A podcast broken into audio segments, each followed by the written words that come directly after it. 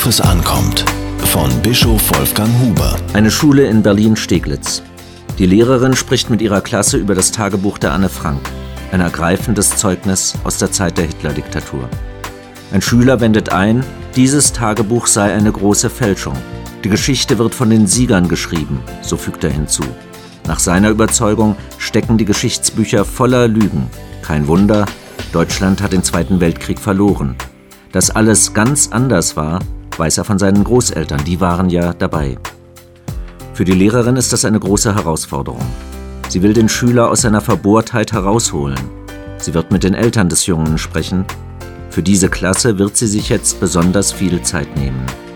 Vielleicht gelingt es ihr, einen Zeitzeugen in die Schule einzuladen. Einen, der von eigenen Erfahrungen in der Nazizeit berichten kann. Doch das ist mehr als 60 Jahre her. Die Zahl der Zeitzeugen wird immer kleiner. Rechtsextreme wollen nicht nur die Geschichte umschreiben.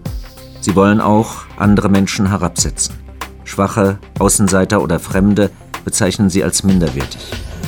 Für sie gilt es am Ende auch als normal, eigene Ziele mit Gewalt durchzusetzen. Wer so denkt, leugnet die unveräußerliche Würde seiner Mitmenschen.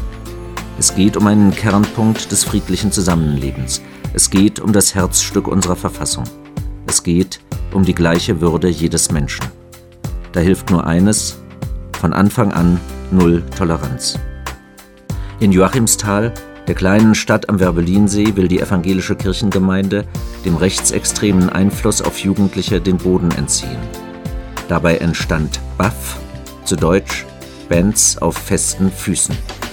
Aus diesem Projekt sind inzwischen schon sechs Bands und eine Breakdance-Gruppe hervorgegangen.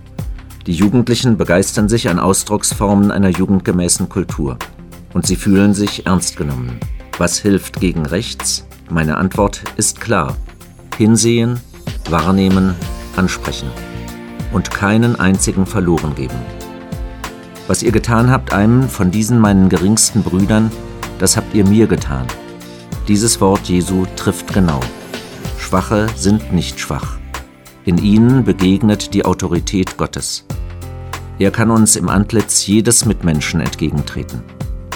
Wer Gott die Ehre gibt, achtet auf das Wunder des Lebens im Antlitz seines Mitmenschen. So einfach ist das. So einfach wird unser Leben fruchtbar und reich. Diese Kolumne erschien in der Berliner Tageszeitung BZ. Christmas.